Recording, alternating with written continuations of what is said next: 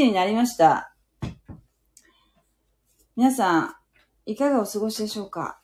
えー、今日もまた、創世記、やっていきたいと思います。私は、聖書を今、学んでおります。この聖書の学びを皆さんと分かち合いたいと思ってやっておりますけれども、じわじわとやっております。ですね。えー、ぜひですね、お手持ちの聖書が ございましたら開いていただけたら大変感謝でございますけれども、もし持ってないという方がいらっしゃいましたら、ぜひ、うん、インターネット上にですね、えー聖書、口語訳聖書、えーウィキソースで読めますし、あるいは U バージョンというアプリ、無料のアプリがあります。そういったものでですね、えー聖書がもう無料で読める時代ですので、そちらの方もですね、えー活用なさって、聖書を皆さん関心を持っていただきたいなと思っております。はい。では、早速、読んでまいりましょう。今日は、創世記、やっと、第3章に入りましたけれども、えー、読ませていただきますね。えーっと、あ、こんばんは。まいまいさん、こんばんは。ありがとうございます。聞きたいです。聞きたいです。と、おっしゃってますけれども。あ、聖書、まゆまさん、読まれたことありますか、えーちょっと読んでみましょうね。第3章、創世記第3章。私は、口語訳聖書で読ませていただきます。さて、主なる神が作られた野の生き物のうちで、蛇が最も狡猾であった。蛇は女に言った。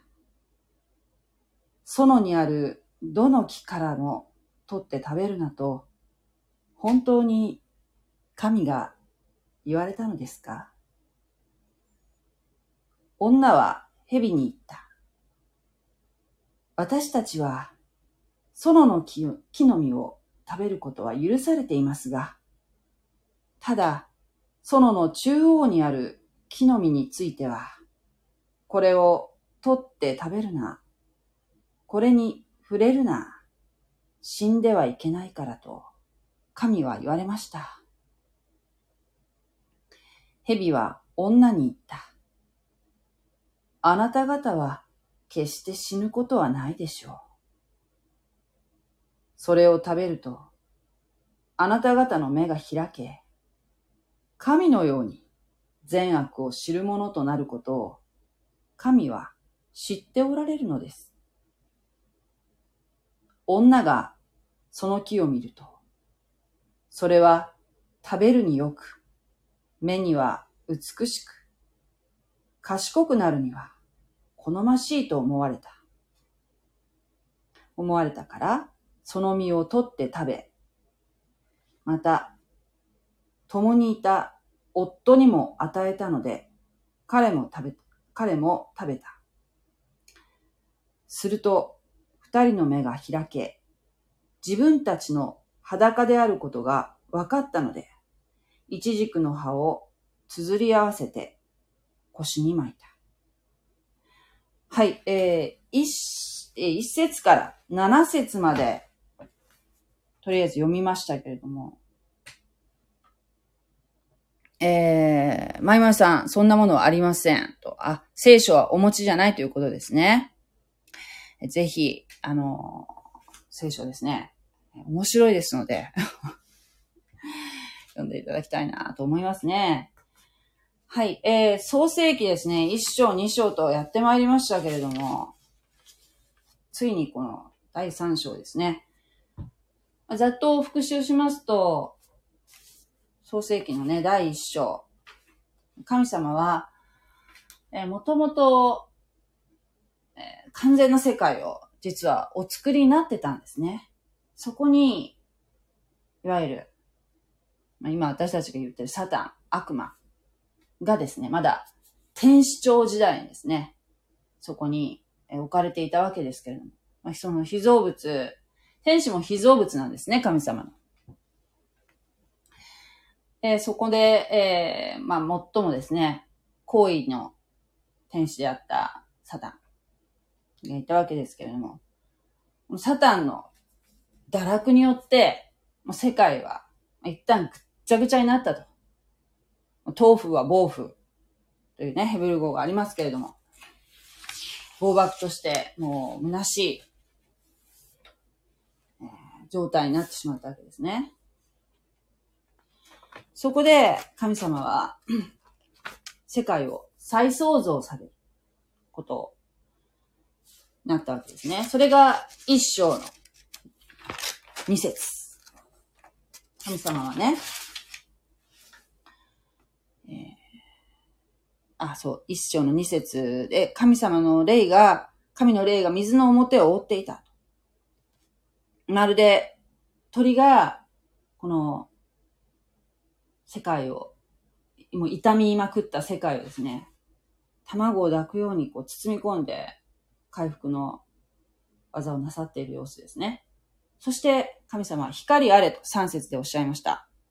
すると、神様の栄光の光に世界は包まれて、それから神様は新しい世界をまた作られるわけですね。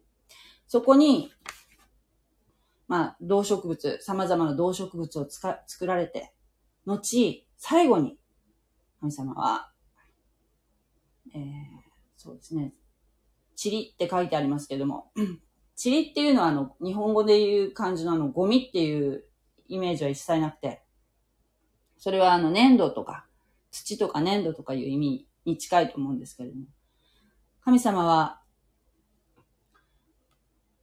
土、土でもって人間を、最初の人間を形作られました。それは、なんと、他の動物とは違って、ご自分の似姿に形作られたんですね。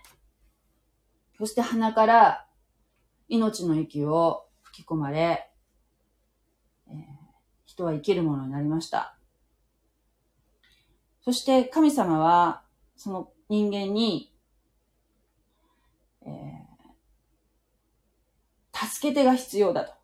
あ助けてというとそうですね、ヘルパー。何かこう、寄り添うもの。そういった存在が必要だろうとお考えになり、様々な動物をこの人間の前に持ってこられるんですけれども、どうもしっくりこない。そこで神様はその人を、まあ、眠らせて、まあ、外科手術のようなことされるんですね。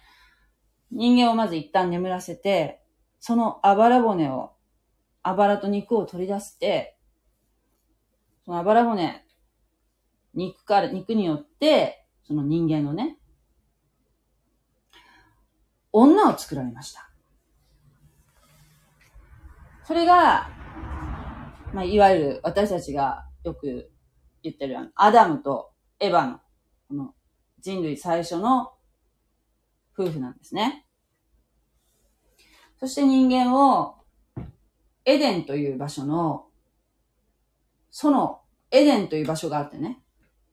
で、そこの、そこの一角にある、東の方にあるね、一角にある園に人間を配置されて、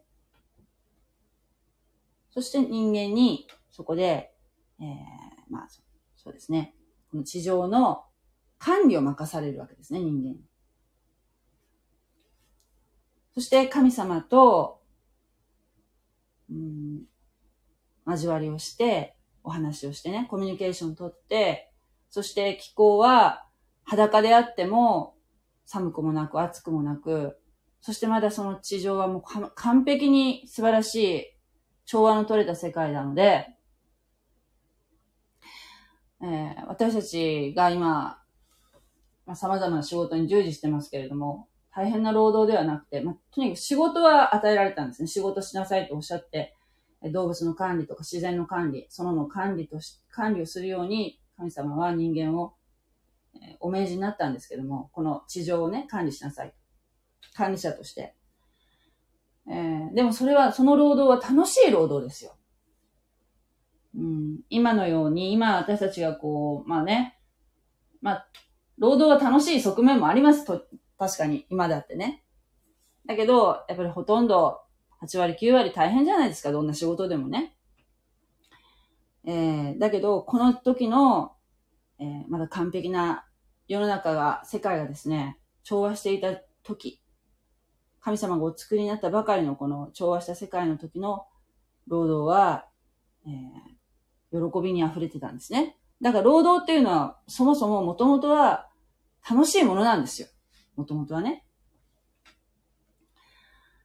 そしてこのね、助け手である女を与えられて、アダムは非常に喜んだわけですね。その喜ぶアダムを見て、神様も、よしとされたわけですよ。そして動物たちもね、いてね。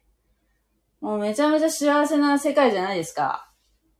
ところが今日の3章。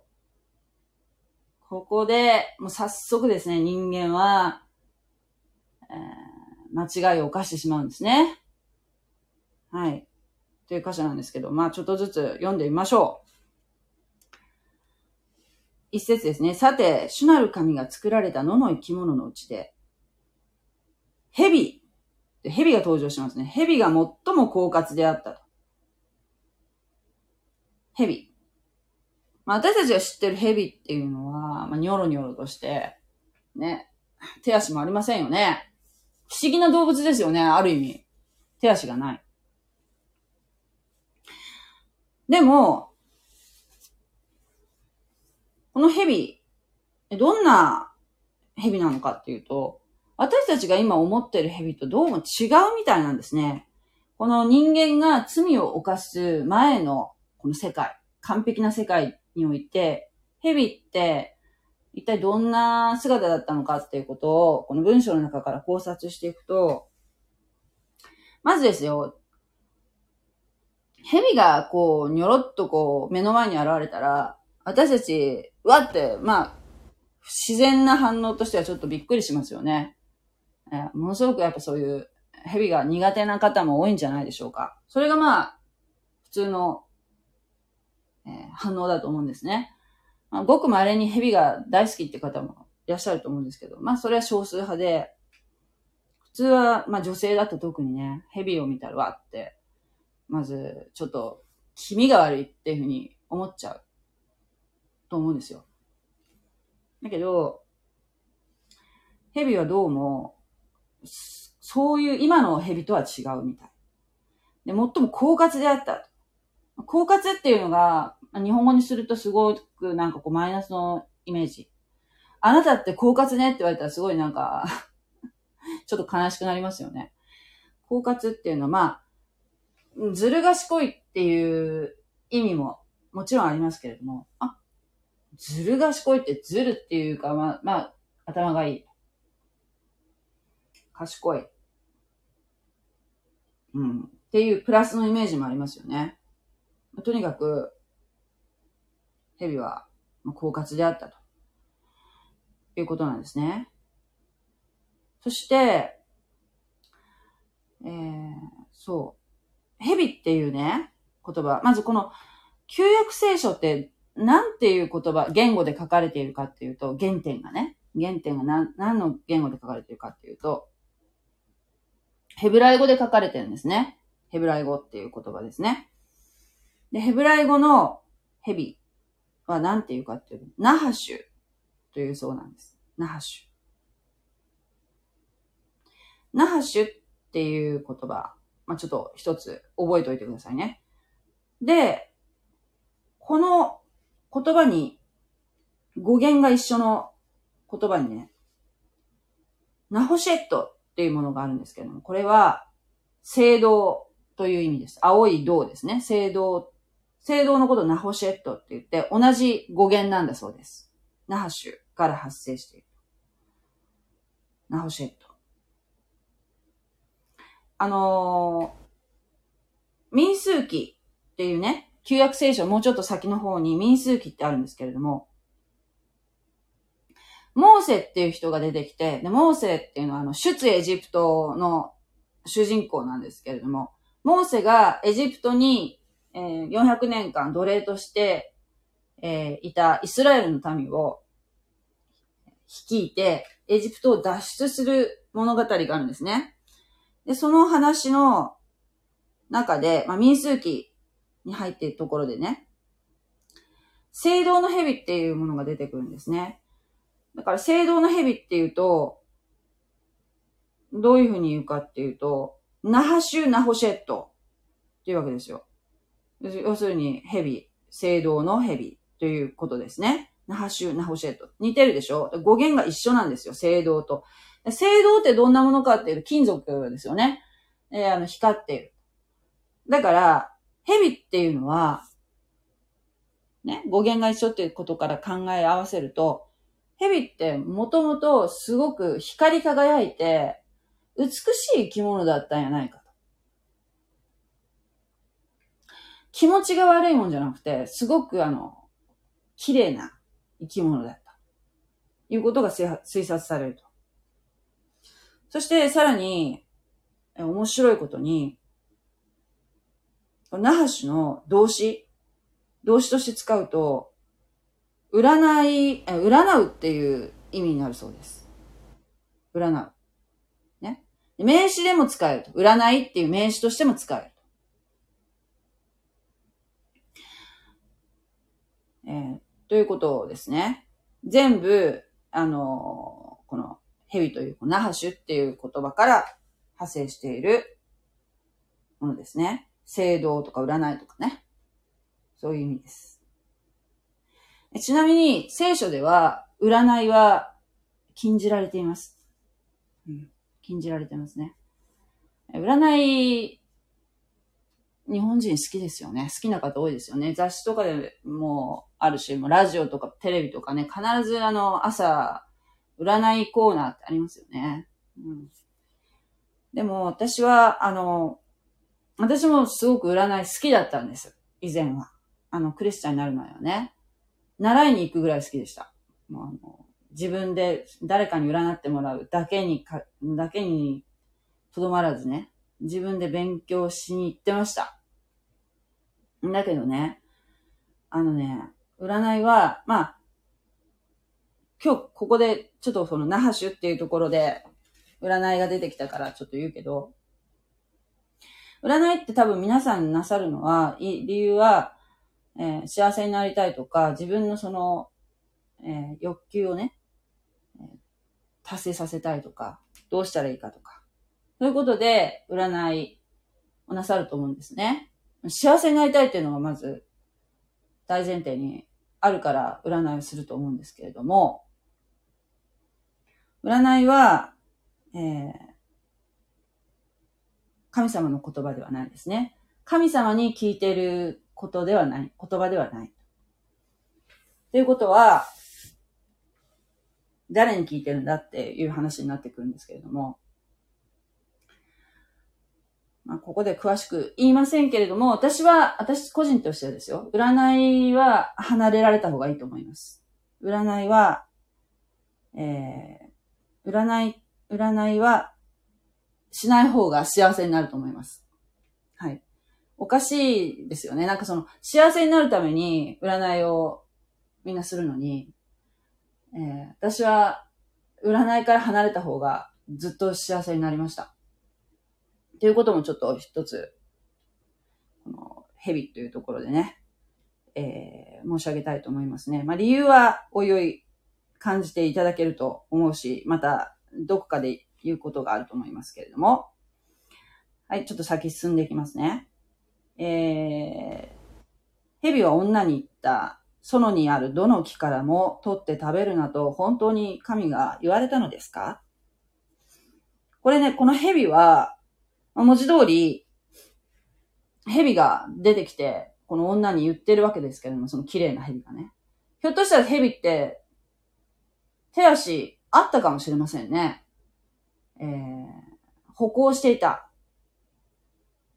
かもしれません。そして、あの、全然その、この女が警戒をするような気持ちの悪い、ぬるぬるとした生き物ではなく、光り輝いていた。全く警戒しないわけですよ。で、実はこの蛇は、サタンが蛇を利用しているわけですね。蛇の中にサタンが入っていると。だからまあ、蛇っていうのは、まあ、サタンを暗に意味するように使うこともあると思うんですね。そのサタンの狡猾さを表している。まあ、蛇ってここ書いてありますけども、これはサタンが言わしめてるわけですね。えこの三章で人間は、えー、悪魔に騙されて堕落するわけですけれども、の悪魔の人間を騙すやり口っていうのが、今日、ここで示されているので、それも説明していきたいと思いますね。大体このパターンです。うん、悪魔が人間を騙すのね。で、その、園にあるどの木からも取って食べるなと本当に神が言われたのですかっていうのは、まず、第一に、えー、神様と人間の間で取り交わされた約束を、まず疑わせている。曖昧にさせている。っていうのがここでわかりますね。まず第一のやり口。そして、うん、なんて言うんでしょうかね。あの、否定的な言い方をしてますよね。本当ね、食べるなと、本当に神が言われたのですか。こういう食べるなとっていう、こう、なんて言うんでしょうね。マイナスの言い回しプラスの言い回しじゃなくてマイナスの言い回しですよね。だから、不自由な印象を与えてますね。神様との関係って不自由じゃないっていうような感じの言い方ですよね。で、女は蛇に言った。蛇に、蛇のその言葉に女は答えてるわけですね。私たちは、園の木の実を食べることは許されていますが、ただ園の中央にある木の実については、これを取って食べるな。これに触れるな。死んではいけないからと神は言われました。言ってますけれども。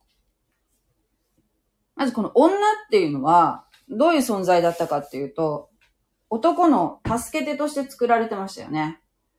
だから、神様は、この女に対して、このこの地の管理のことについてね、禁止事項とかについても、女に対して直接は神様お語りになってないんですね。まず第一に、この地上をきちんと管理しなさいよっていうことを言った相手は女ではなくて男の方でした。アダムの方に言ったんですね。で、アダムは管理者なので、女性にね、その助け手である女性に、神様が、から聞いたことを女に説明する責任があるわけですよ。助け手である女性にね。だからそれを聞いたことを、アダムから聞いたことを女は蛇に答えてるわけですけれども、これが非常に曖昧な言い方をしているので、えー、アダムがきちっと女に伝えてたのかなっていうふうに思われるような言い方をしてるんですね。まず第一に、園の木を食べることは許されていますがって言ってますけれども、これはあの正確ではありません。この園の木の実を食べること許されて。すべての園の木の実を食べていいんだよ。どんだけでも好きなだけっていうふうに神様はおっしゃってたんですね。もともと。アダムに対して。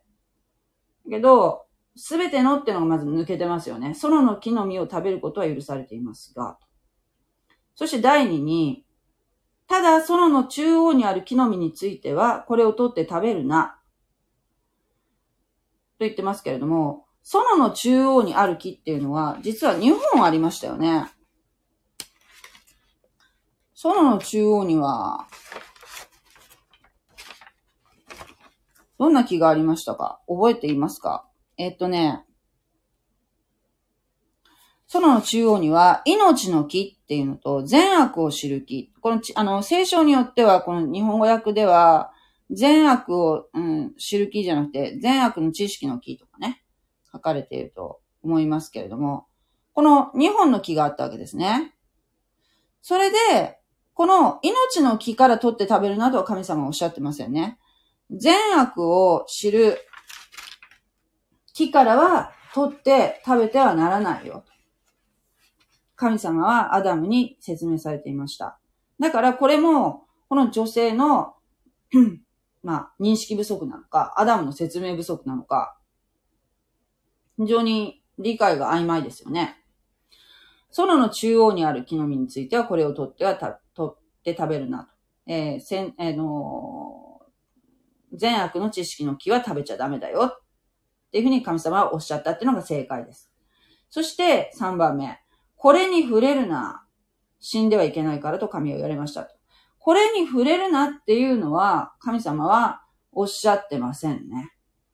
うん、神様は何とおっしゃってたかっていうと、17、えっ、ー、と、2章の17節に、それを取って食べるときっと死ぬであろうということはおっしゃってるんですけれども、触るなとは言ってないですね。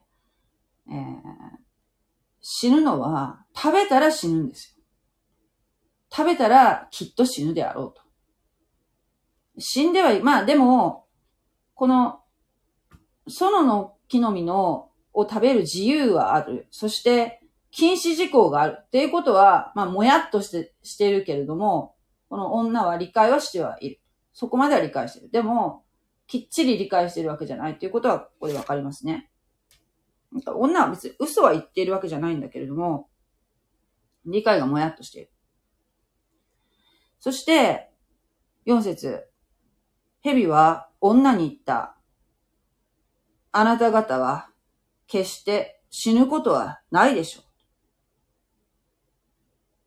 これが最初の嘘ですね。嘘。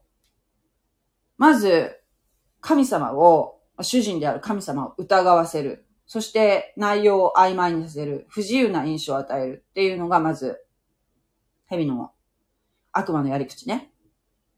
そして二番目、嘘、嘘を言う。完全否定。そして、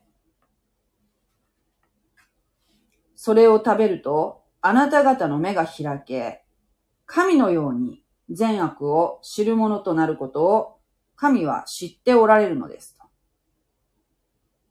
えー、神様に対してね、不信感を抱かせるようなことを言っていますよね。この神のように善悪を知る者となることを神は知っておられるのですって書いてありますけども。まあ、女は全然警戒してないので、この蛇、蛇が言ってる言葉、ね、蛇がね、まさか悪魔であると、悪しき者であるとは思わないで聞いてると思うんですよ。全くこう、無警戒にね。だけど、これを言ってるのは、実は悪魔なんですね。で、悪魔っていうのは、神のようになりたくて、まあ、高慢の罪ですよ。神のようになりたくて、天から落とされました。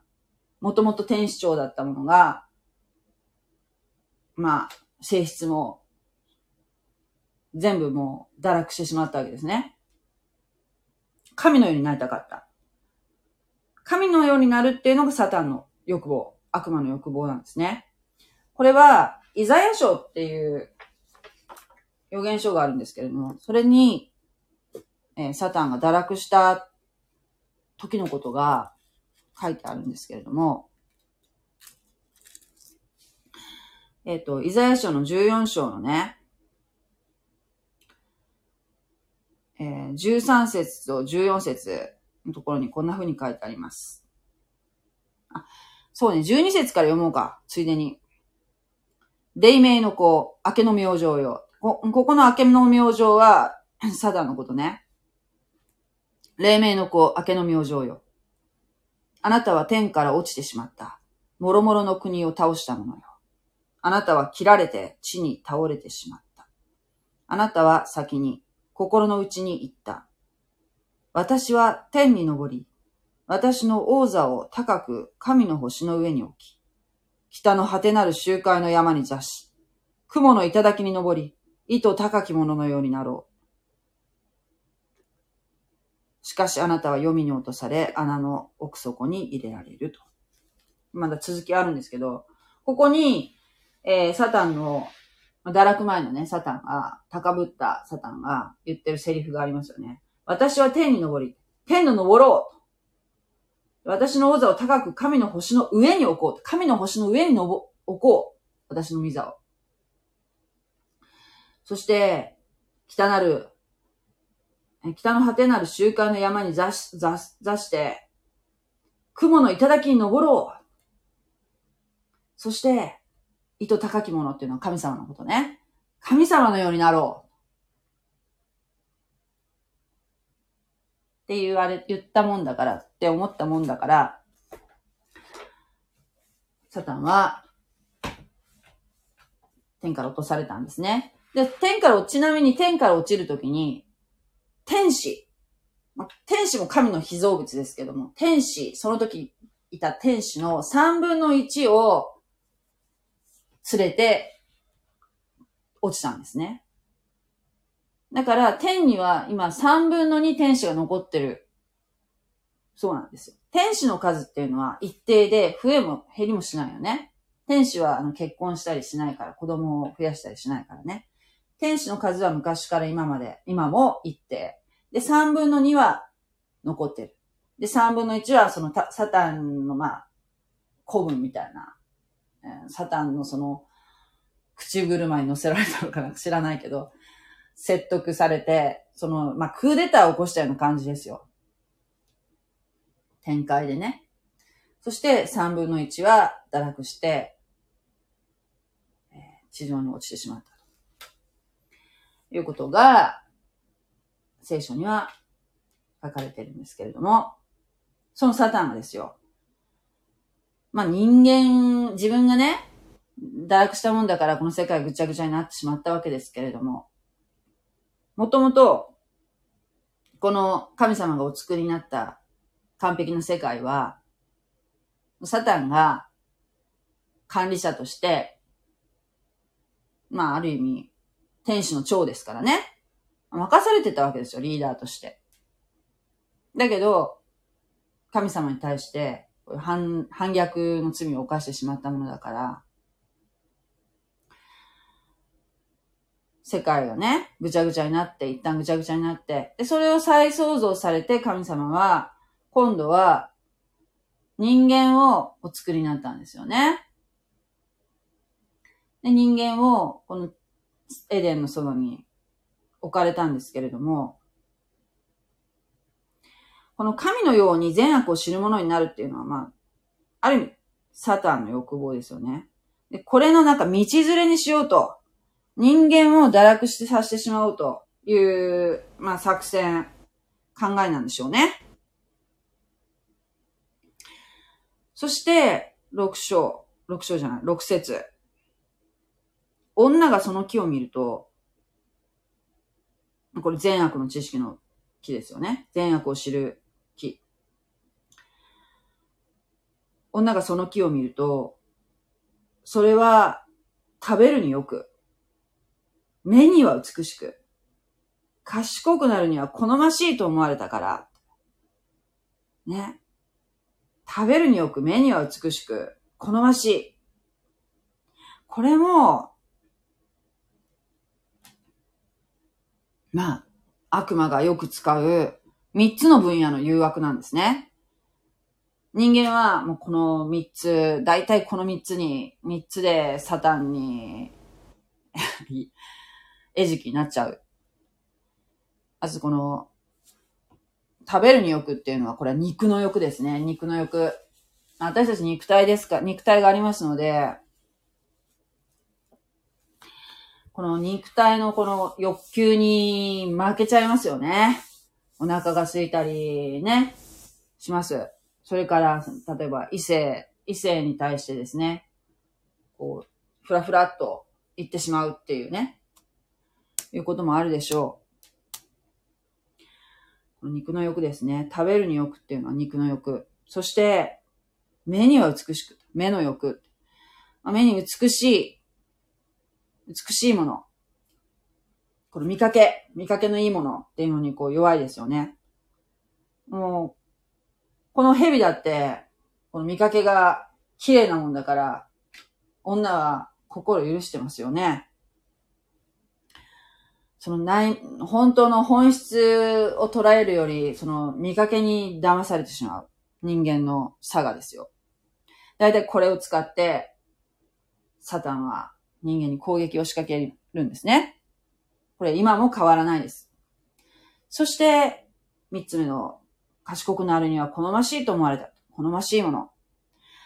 これは、まあ、公約だと、そうね、これね、第一ヨハネっていう、新約聖書の第一ヨハネの2章16節に書いてあるのをこう対比させて今言ってるんですけれども、第一ヨハネの2章16節っていうところにね、この肉の欲、目の欲、口語訳だと持ち物の誇りっていうふうに書いてあるんですけど、大体この3つの分野で誘惑してくるよと、悪魔は。新共同訳だと、この持ち物の誇りっていうのは、まあ、生活のおごり、生活の自慢。新海訳だと、暮らし向きの自慢って書いてありますけども。えー、そうね。まあ今、SNS が全盛ですけれども、みんな、その、なんていうの？えー、インスタ映え、インスタ映えとか今言うのかな？もう死後か。よくわかんないけど。Facebook とかね。まあ、若い人はあんま Facebook しないかな。Facebook とかでも、なんかこう、なんていうかな。えー、まあ、その方はね、自慢するつもりはないかもしれないけど、まあ、なんていうのかな。ここに行ってきましたとか、こんな素敵なところに行きました。こんな素敵なものを食べましたよとかね。まあ、これは、まあ、それを単純粋にね、も紹介したいと、面白いことを紹介したいっていうところでやってるかもしれないけど、人間って割とそういう、こう、自分のこの、ちょっとキラキラしてるところを見せたいという欲望が、なきにしもあらずですよね。なきにしもあらず。えー、そういうことをしたいと思うね。こともあるだろうし、そういうことに惹かれるっていう、こう素敵な生活に惹かれてしまうっていうのもあるかもしれない。でこういうのに大体こう、を使って悪魔っていうのは人間を攻撃してくるよっていうことをちょっと頭の隅に置いといてくださいね。これはですよ、あの、クリスチャンになってからもあります。クリスチャンになったら悪魔からもう攻撃されないと思ったら大間違いで、まあ、大いにあります。それはやっぱり人間っていうのはもう、まあそ、こういう、どうしてもね、こういう、えー、まあ、完全に、クリスチャンになってイエスさんを信じた後もやっぱり、えー、ありますよ。あります。だけど、その、戦う方法っていうのはクリスチャンも分かってるから、えー、悪魔と戦っていくわけですけれども。だけどもう本当に、まだね、イエス様を知らない方々っていうのは、丸腰のような状態なので、えー、大変ですよ。悪魔の簡単に餌食になりますね。気をつけなきゃいけない。だから、悪魔のやり口っていうのを勉強しておく、しておくってことは、すごく私はいいことだと思うんですよ。えー、そして、その実を取って食べ、と。その美しい何かしらのこの、な、何のね、どんな形状の木の実かわかりませんけれども、この善悪の知識の木っていうのはもう、まあ、とても食べたら美味しいだろうな美しいだ、美しい。そして、これ食べたら本当なんか頭良くなりそう。みたいな、えー、木の実だったんでしょう。まあ、なんか、そうね、西洋の例えばなんかこう絵画とかだとなんかリンゴっぽく描かれていることもありますけれども、ユダヤ教の人たちは、この聖書ってね、この旧約聖書はももともとこのユダヤ教の人たちのものですので、あの、そうね。このユダヤ教の人たちっていうのは、この善悪の知識の木っていうのは、あれなんだ、一軸、一軸の木じゃないかって思ってるそうです。だけど、聖書には、え、何のどのような木の実かっていうことは、どのような形状の木の実かってことは、一切記述がないので、わ、あのわかりません。ではないかっていうところであって、本当はわかりません。ね。まあ、一軸でも私はないと思いますけどね。やっぱ善悪の知識の木っていう特別な何かしら美しい木だったんでしょう。木の実だったんでしょうね。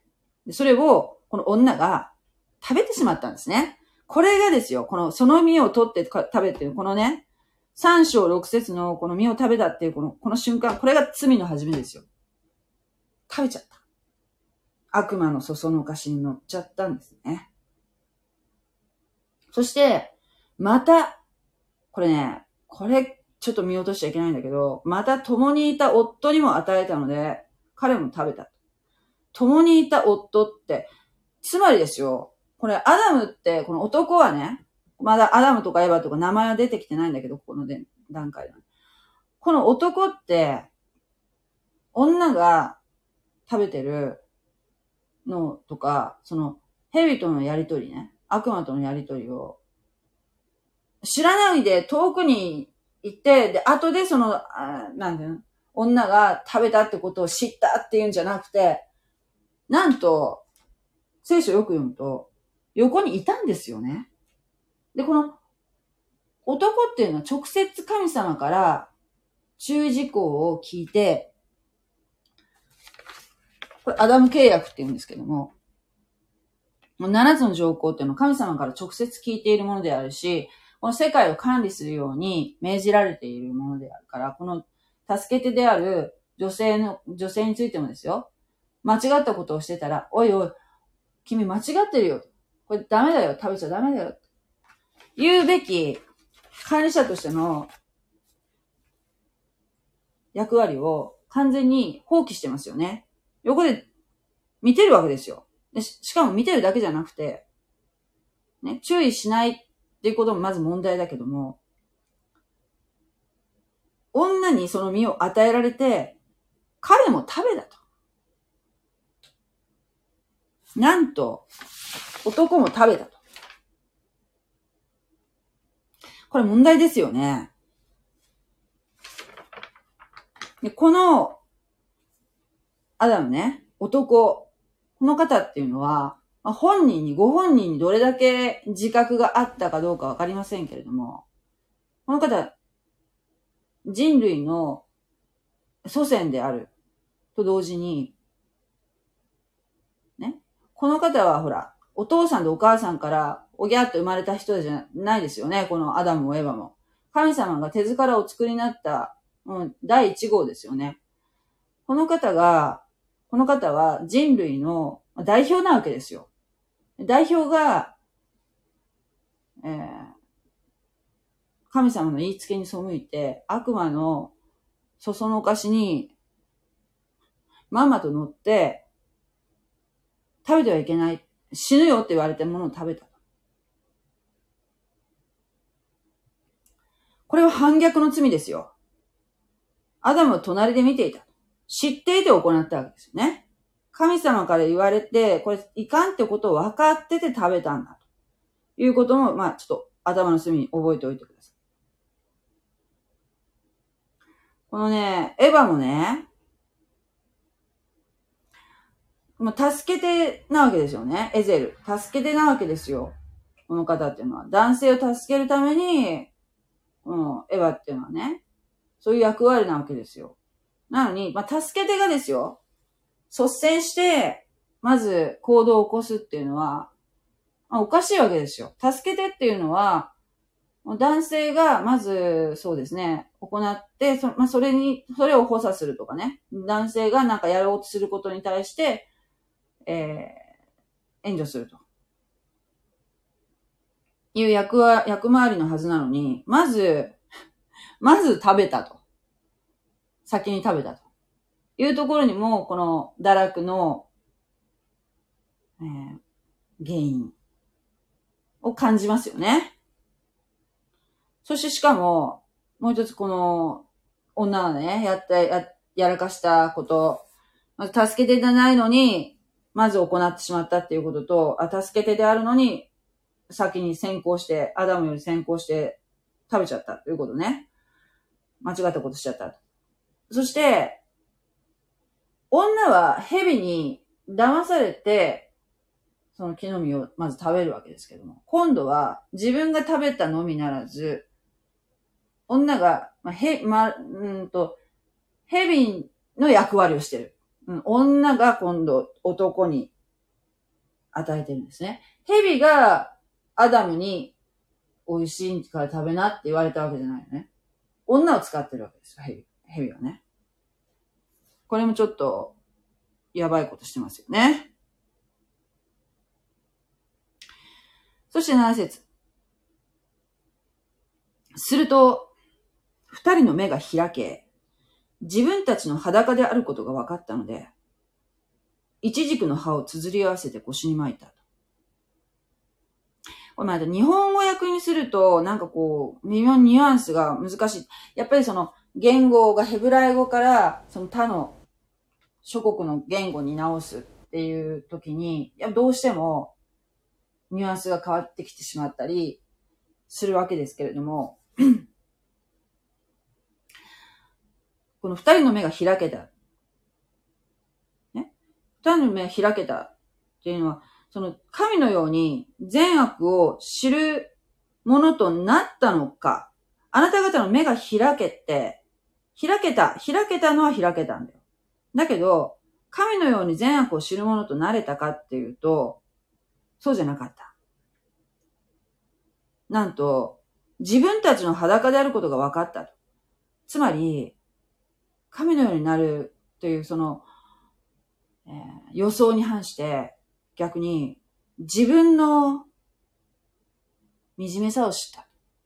いうことですよ。今まで、その、えっ、とね、2章の25節にあるようにね、人とその妻とは二人とも裸であったが恥ずかしいとは思わなかった。って書いてありましたよね。裸だったんですよ。だ全然もう何もなんていうの隠す必要がなかった。神様に対しても自分のそのありのままの姿を見せることができたし、その男と女もお互いに、うん、全然恥ずかしくなかった。自然だったんですよね。そのようなものとして神様を作りになったのに、あろうことか、この自分のこの姿を恥ずかしいって思ってしまうようになってしまったんですね。この2章の罪を犯す前の2章25節の二人とも裸であったがっていうのの裸っていうのは、ヘブライ語ではアルミムっていうふうに書かれている。ところが、この3章7節のこの罪を犯し、堕落した後の人間の様子であるね、この自分たちの裸っていうところは、えーエルミム。アルミムとエルミム。これ似てるけど、同じ、どっちもね、裸っていう意味なんだけども、ニュアンスが違くて、この堕落前の裸っていうのは、アルミムはね、健康な関係における裸。だから二人とも、なんていうかな、なんていうかな、お互いをこう、なんか、こう、ドロドロしたこう欲望の目で見見合うみたいな、そういうような、なんか、不健全、不健全というかね、そういう裸じゃないの。すごく、なんていうかな、太陽の光のもとにこう、パーってする感じ。なんて説明したらいいのかな。まあとにかく健康な、神様に対してもね、何も隠すことのない、健康な状態。健康な裸。これがアルミム。だけど、この3章7節の裸、自分たちの裸であることが分かったっていうところは、エルミムは、恥の感覚における裸。恥ずかしい。私たち、裸じゃんって、恥ずかしいって思った。そういう感情が芽生えた。なので、この人たちどうしたかっていうと、イチジクの葉っぱを綴り合わせてって、なんかまるでこのイチジクの葉っぱをこうね、縫い合わせてるかなんかして、作ったみたいななんかこう、服を作ったっていうふうに思うかもしれないけど、そういう意味じゃないらしくって、言語はね、肌につけて切る。肌に直接、ピタッとつけて、っていうふうな、うん、ニュアンス、なんだそうです。イチジクの葉っていうのはこの中近東では、中近東で最も大きな葉っぱっていうのはイチジクの葉っぱらしいです。で、どこを腰に巻いたっていうのは、腰に巻いたっていうのはとても遠曲的な表現で、まあ、ズバリ言うと、生殖器を覆い隠すっていう意味になるそうです。これどういうことか。なんでこう裸になって、えー、股間を隠したのかと。私たち、何裸でもし、もしね、もし、そうね、どういうシチュエーションがいいだろうか。まあ、あの、家族と住んでいるとしてですよ。家族。家族だとあれ弱いかな。まあ、家族じゃないとして。そうね。えー、まあ、どういうシチュエーションだったらいいのかな。あ、お風呂に入りましたと。そして、えー、脱衣場に出たら、誰か洗面台のと、洗面所に、えー、自分の家族の誰かの友達が手を洗ってたと。そういうシチュエーションってのあるかなわかる？全然知らない赤の他人がいたと。そしたら、まずどこ隠す？ね。バッとどこ隠しますかっていう話ですけども。まあね、女性だったら胸隠す人もいるかもしれない。なんか、なんか前聞いた話では、こう油断だけど、あの、西洋人は胸を隠して、という日本人は股間を隠すってなんか、なんか聞いたことあるけど、でも、両方隠すかな？っていうかしゃがむかな？わかんないね。なんか人間、もう私たちはもう堕落した存在なので、えー、隠さずにはいられないわけですよね。でも、隠さないで表歩くとあの、捕まっちゃうからね。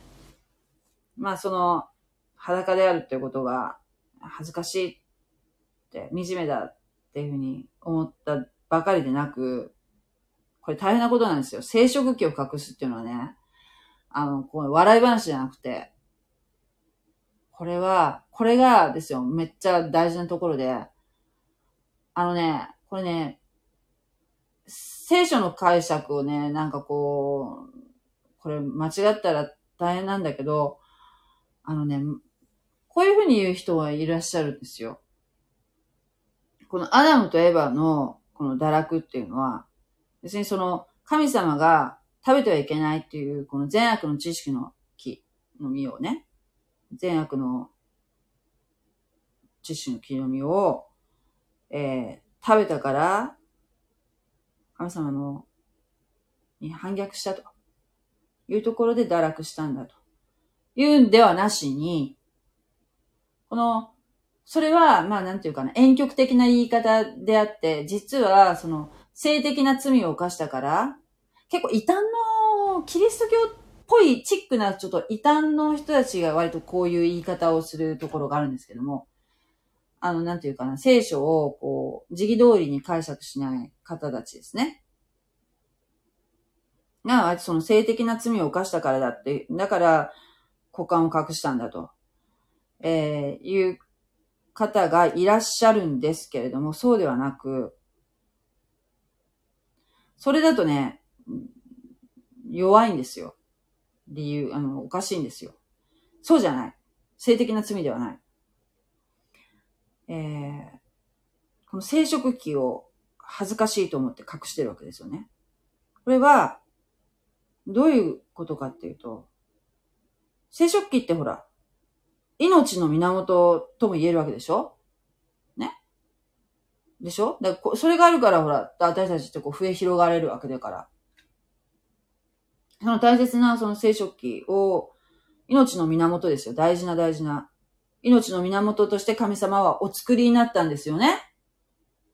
だけど、これが、この神様の言うことをえー、信じずに悪魔の、えー、罠にまんまと引っかかった人間は、人間のに罪ね。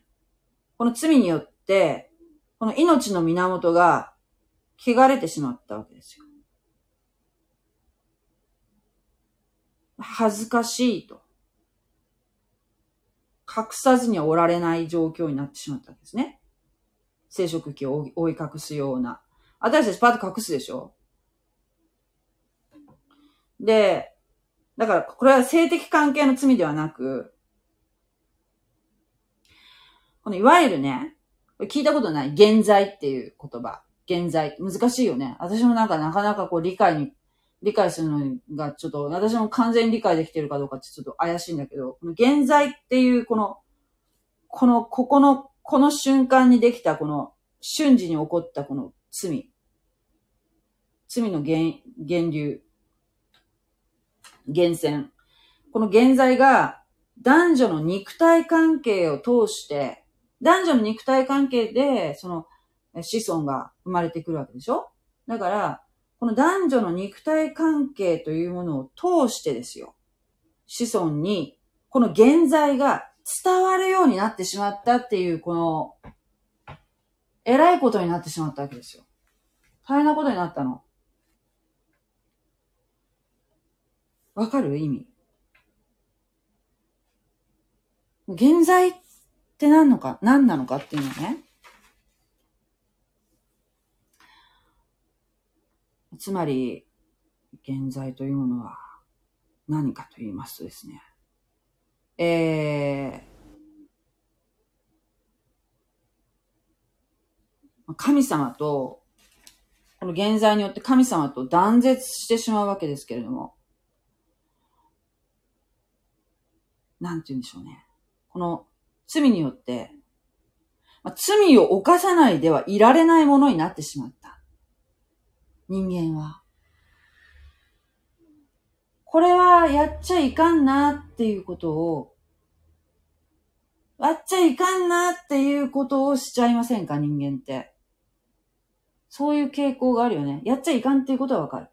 わかる。頭では。心ではわかる。だけどしちゃう。そっちに傾いてしまう。罪への傾向性っていうものが現在なんだそうです。で、この罪への傾向性、やっちゃいかんってことをやってしまうという傾向が、もう生まれながらにして、要するに死死孫孫まで受け継がれることになってしまった。このアダムの罪によって。で、この現在現在っていうのはこう継承されていくわけですね。困ったよね。困ったな。で、このね、現在っていうのの恐ろしさっていうのが、神様と断絶してしまう、断絶してしまったわけですよ。この瞬時に。この、エヴァとアダムが身を食べた瞬間ね、ダマくらかされて。で、神様と断絶したってことはですよ。何かっていうと、まあ、これ、どっかに、ど、どこだっけな？あの、罪の報酬は死です。罪の報酬は死です。っていう、なんか、どっか、どこの箇所だったの？聖書ね、そういう言葉があるんですよ。罪の報酬は死。ね。で、あの、その死って、どういうことかっていうと、あの、霊的に、霊的な死。霊的な死。霊的に死んで、死んだものとして生まれる。説明しづらいな。あのね、人間は、おぎゃーと生まれるんですけれども、霊がない状態で生まれるわけですよ。これ以降。それまでは、霊があったわけですよ。た、魂と霊ってね、違うんだよね。厳密に言うと、魂と霊っていうのは。魂はあるのよ。魂は犬や猫にもあるんですよ。でも人間っていうのは、霊的な存在なので、霊っていうのがね、あった。だけど、この罪によって神様と断絶してしまったものだから、生まれたまんまだと、霊的に死んでるわけですよ。で、霊的に死んでいるものだから、肉体も、このね、えー、きっと死ぬであろうっていうふうに神様に言われてたんだけど、えー、食べてすぐ死ななかったよね。食べてすぐは死ななかった。食べてすぐ死んだものっていうのは霊的、霊的、霊が死んでしまったわけですよ。神様と。それで霊と、霊が死んでしまったから、神様と今までこう、親しく交わってたのが、神様とこう、絶縁状態になってしまうわけですね。なんかこう、も、親しさがなくなってしまう。で、滅びるもの。肉体的にも、今までその神様と、えー、つながりがあった時は、永遠に生きるものだったはずなんですよ。永遠に。人間もね。だけど、この、霊、あの、人間が罪を犯した瞬間に世界がもうぐにゃりと曲がってね。せっかく完璧な世界だったのにぐにゃりと曲がって、もう悪魔高笑いですよ。人間を堕落させたから。ぐにゃりと曲がって、その、それまでその調和を取れた、おそらくね、蚊とかもいなかったんじゃないかな。蚊もないし、それになんか茨とかいう、こう、なんかこう、あなかったと思うし、すごくなんていうかな、耕してもすっごい簡単に耕せるみたいなね。食物も簡単に手に入るような、すごい最高の世界だったのが、もう、なんていうの？う苦労し、苦労、苦労しないと、どうにもならない、ならないような、もう、とにかくもう世界がもう全部もう、なんていうかな、色を失うぐらいの、カラーから、フルカラーからモノクロになってしまうぐらいの、曲がり方、世界の壊れ方だったと思うんですね。この瞬間に。うん、なんかこう、わかる？想像してみたら。なんかなんていうかな。アニメーションが私頭に浮かんだんだけど、なんかアニメーションでそういう風にこう演出したらなんかすごく表現できると思うんだよね。カラーだった、フルカラーだった世界が急にうわっとモノクロになるような。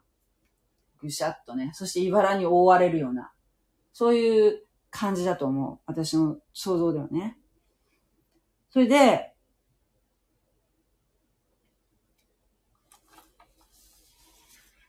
霊的にも死に、そして時間を置いて肉体も衰えて滅びるものとなった。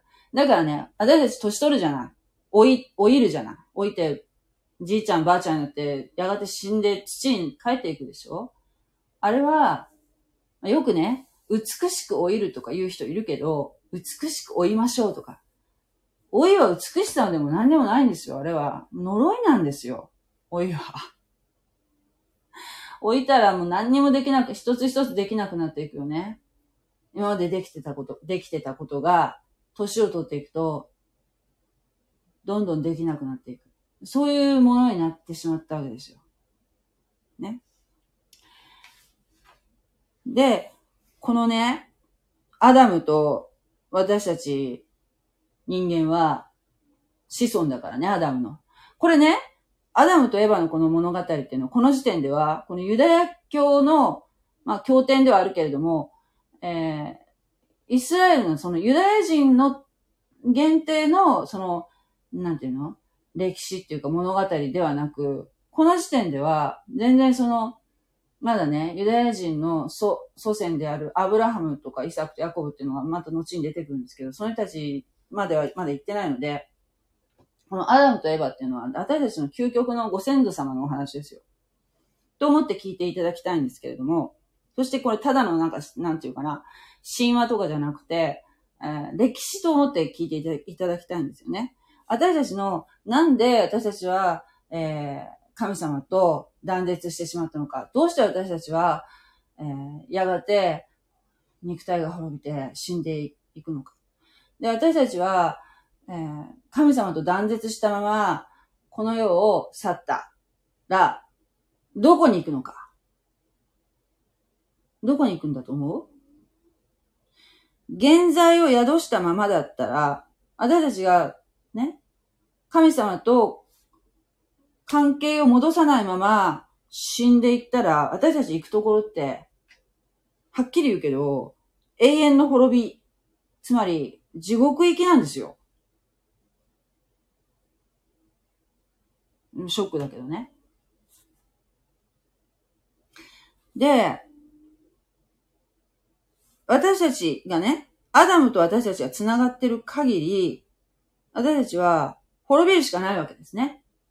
だから、おぎゃーと生まれて、そのまま神を知らずに死んでいく、いったら、もう、死んでから先が長いのよ。実は。今日ね、いい話聞いたんだけど、この私たちがこの生きているこの短い人生ね。何十年間。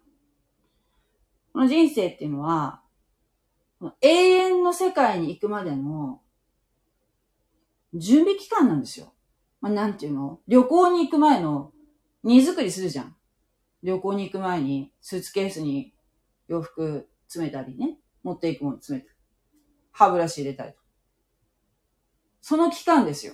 私たちは今、死への旅の前の準備してるわけですね。でも私たちほら、元気にやってたらさ、自分が死ぬとか普段意識しないで明日も明後日も生きてるって思って生きてるわけでしょ。ね。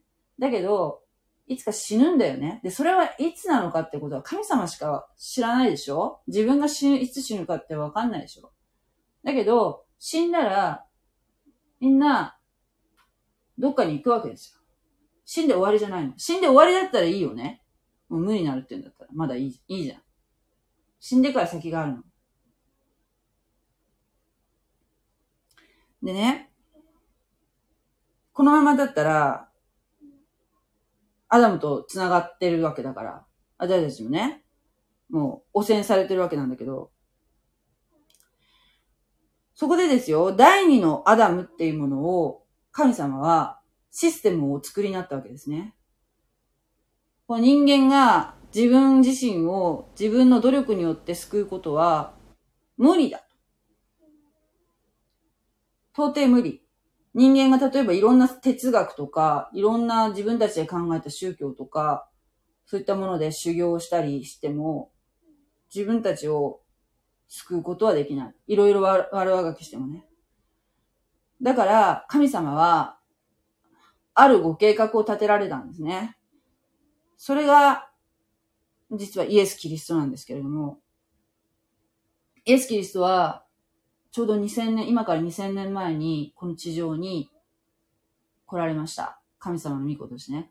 本当は神様なんだけど、人間の姿を取られて、自分の神様としての栄光を隠しになった状態で、この地上に生まれられたんですね。そして、私たちの罪の受けるべき、私たちが受けるべき罰を身代わりに受けてくださり、先取りしてね、受けてくださって、十字架について死なれたんですね。そして、墓に葬られて3日後に蘇られました。そして、今も実は生きておられます。ね。で、このイエス・キリストをそのようなお方だと信じて、この方に信頼して、この方についていこうと決めた方が、方は、このイエス・キリストと繋がるわけです。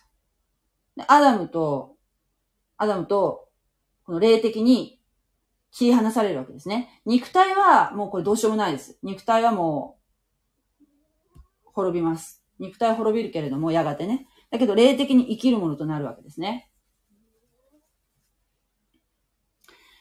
だから、これがですよ、いわゆる私たちクリスチャンが言っている救われるっていうことなんですよ。アダム、最初のアダムとの関係を断ち切る。そして、第二のアダム、最後のアダムであるイエス・キリストにつながる。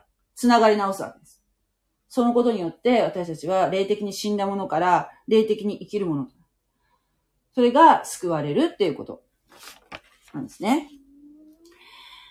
はい。えー、今日はですね、まあ、7節まで、私たちがね、思わず裸を見られた時に生殖器を覆い隠すっていうのはね、ここから来ているというところでですね、あのー、ご理解いただけたかどうか、ちょっと難しい話になってしまいましたけれども、結局そういうことなんですよね。ここがだからね、源流なんです。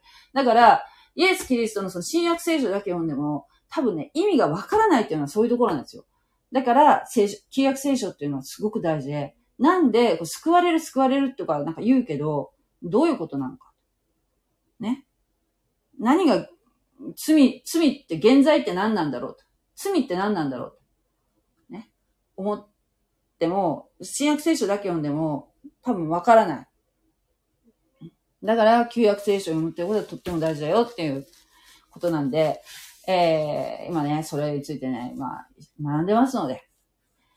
えー、っと、あ、なんかいっぱい、か、なんか、あきごめんなさいね。なんか気がつかないうちにたくさんなんかこう、コメントをいただいておりますけれども。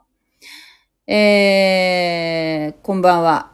えー、おばあ、おばあちゃんです。元に戻ったおばあちゃんです。こんばんは、興味あります。呪い。私、アラカンですと。歴史として聞きます。宇宙空間？ごめんなさいね。ちょっとなんか、だいぶ、輪廻転生。あ、輪廻転生っていう考え方はですね、あの、聖書にはありません。はい。ちなみにですけれどもね。私たちの、私の魂、私は、はもう、あれですよ。私は私ですよ。私は他の誰かになるってことはないわけです。私は私なんですよ。えー、そう、汚染ですよね。汚染されてしまいました。もうね、生殖器が。人間の命の源が、だからもう、命の源が、源が汚染されてたら、そこの源泉が汚染されてたら、そこから出るものって言ったらもう、いくらで出ても出ても汚染されてるわけでしょ？だからその、汚染されているところ、関係をもう一回断ち切らなきゃいけないわけですよ。断ち切らなきゃいけないところですね。はい、えー、アングロサクソン欲望があるからなと。アングロサクソン。アングロサクソン。あのね、聖書ってね、あのね、おそらくですよ、これちょっと、このアングロサクソンが欲望があるからなっていうふうにこう書いてらっしゃるのから推察するとですよ。聖書って、あの、ヨーロッパとかね、アメリカとか、その欧米諸国の宗教だっていうこのイメージが、なんか根強く、根強く多分ね、日本人の中にあると思うんですけれども、えー、聖書っていうのはね、アジアの宗教ですよ。あの、キリスト教ってもともと。西アジアですよ。イスラエル。イスラエルってご存知でしょ？中東とかいう言い方もしますけど、西アジアですよ。あそこはね、ヨーロッパではありませんね。えー、もともと、そこの宗教です。世界の主要な宗教って大抵、そうね、大体アジアじゃない？大体が。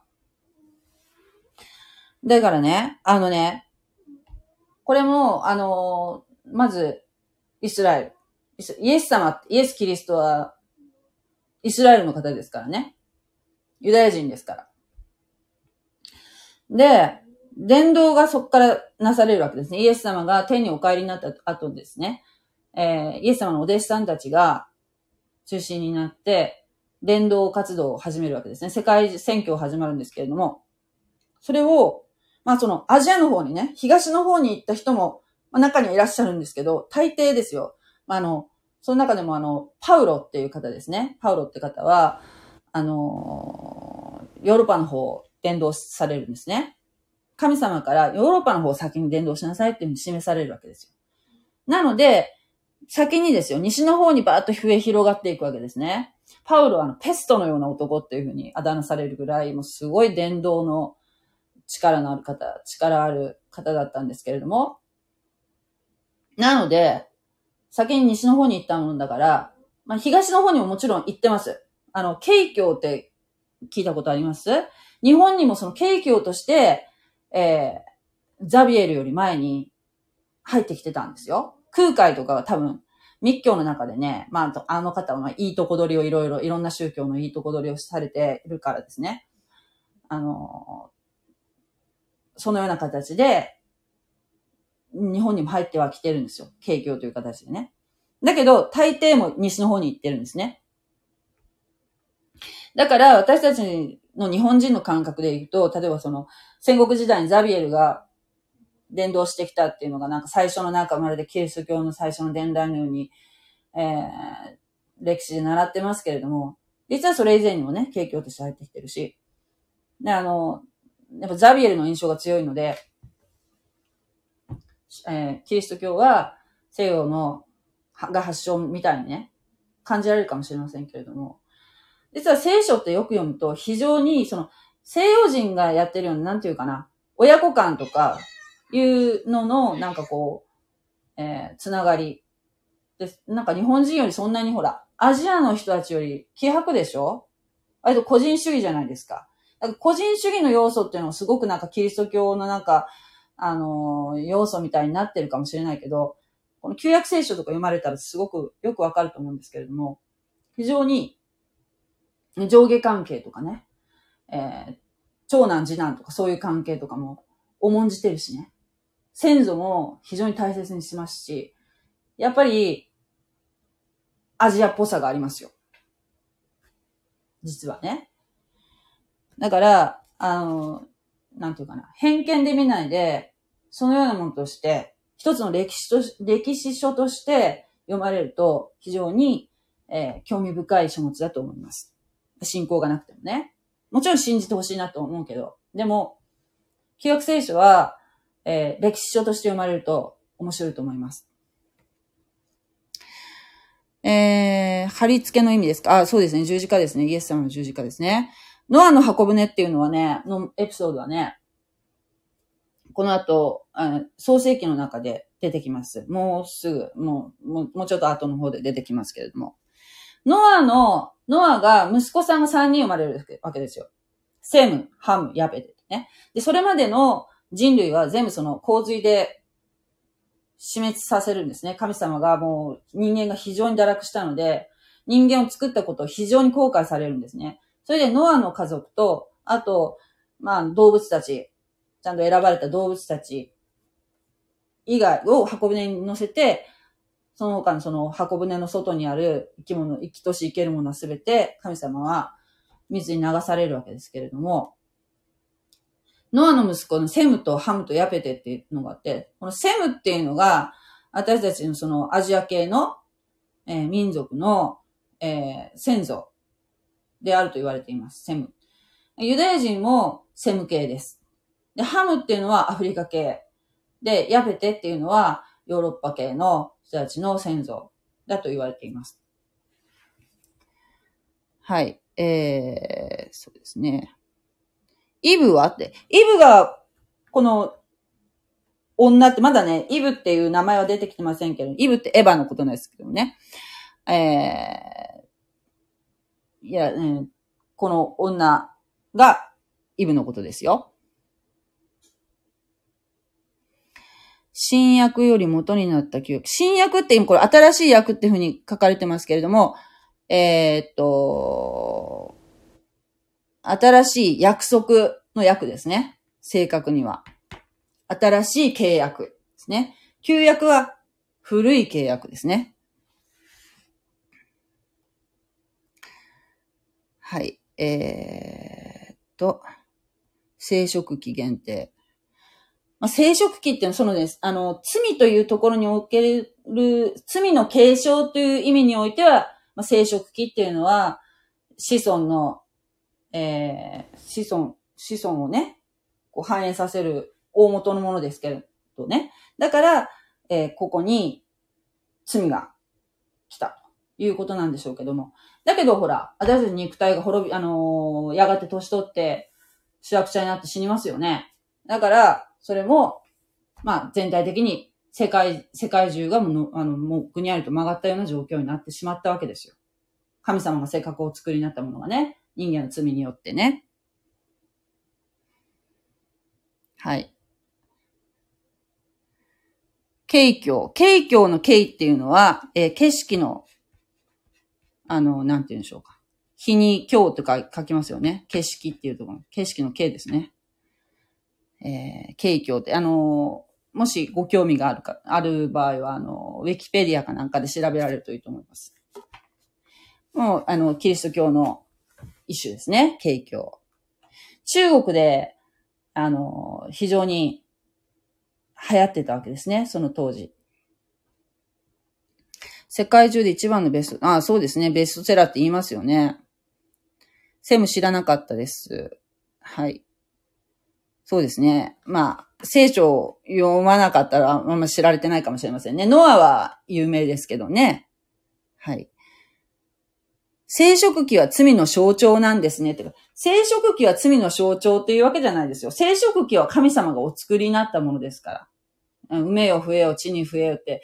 あの、人間が増えることは、神様は、神様は祝福されてるんですね。人間は増えなさい、どんどん増えなさいよっていうふうに。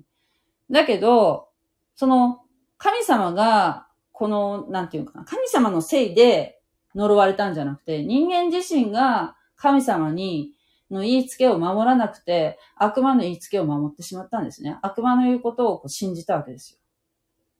神様をないがしろにしたんですね。それは私たち、今の、ん、人間もそうじゃないですか自分を自分の主人としてるでしょ。で、今の風潮は特に自分が自分がっていう感じじゃないですか。自分を、えー、心の中心に座らせて、自分が判断する。自分の判断で生きていくっていうのを良しとしてるじゃないですか。それで結局人間って苦しんでませんか？神様に尋ねる。神様に聞き従うっていうことを忘れてる。うん、しない。神様に背を向けている状態。これも罪ですよね。これが大きな罪だと思いますよ。だから、この女はね、蛇からこういうふうに、神様そんなこと本当に言ったのって聞かれたときに、自分のその認識があやふやだったら、神様に聞けばよかったんですよね。考えてみれば。神様は蛇がこういうふうに言ってますけど、どうでしたっけって神様にもう一回尋ねたり相談してもよかったんですよね。だけど、この女がやってしまったことは自分の判断で自分を主人にしたわけですよね。自分を主人にして判断しましたよね。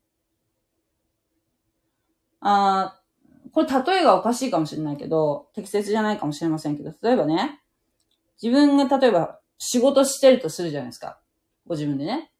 あの、仕事するというか、えっ、ー、と、会社、会社の、の、まあ、新入社員とする。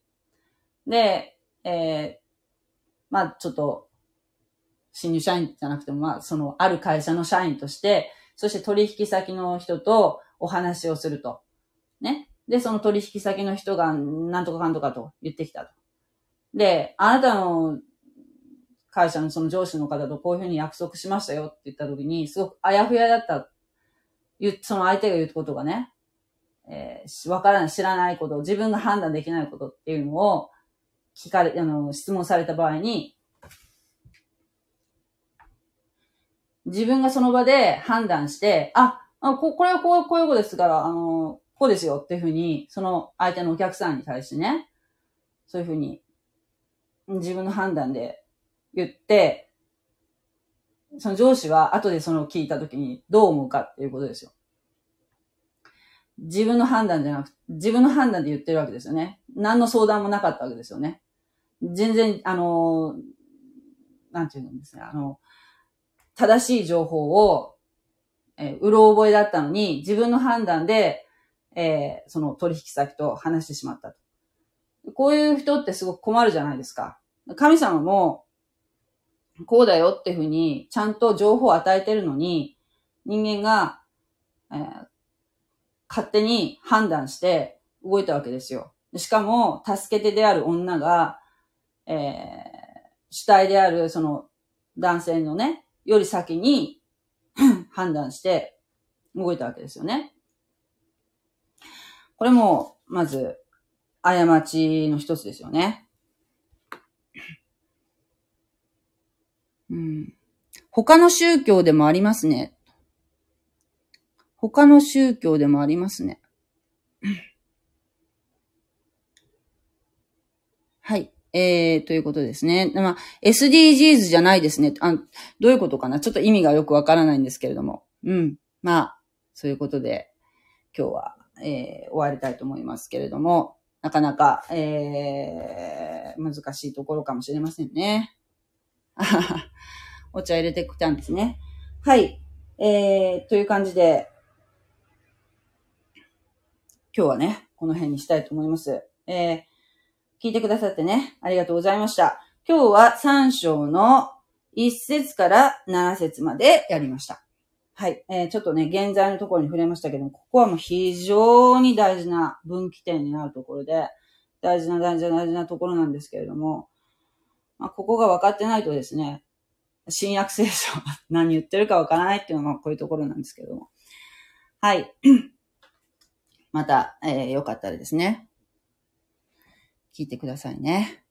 ありがとうございました。梅を増えようですね。梅を増やせよ。そうですね。だから、別に、その、生殖器をですね、神様は呪われたとか、なんか、そういうわけじゃなくて、人間が自らが招いたことなんですね。神様のせいではありません。神様はちゃんと情報を与えてたんですね。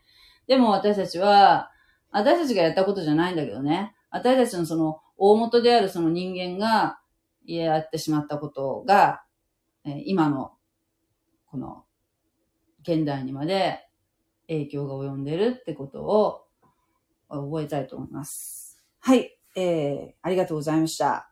それでは、またお会いしましょう。God bless you! じゃあまたね。はい。ありがとうございました。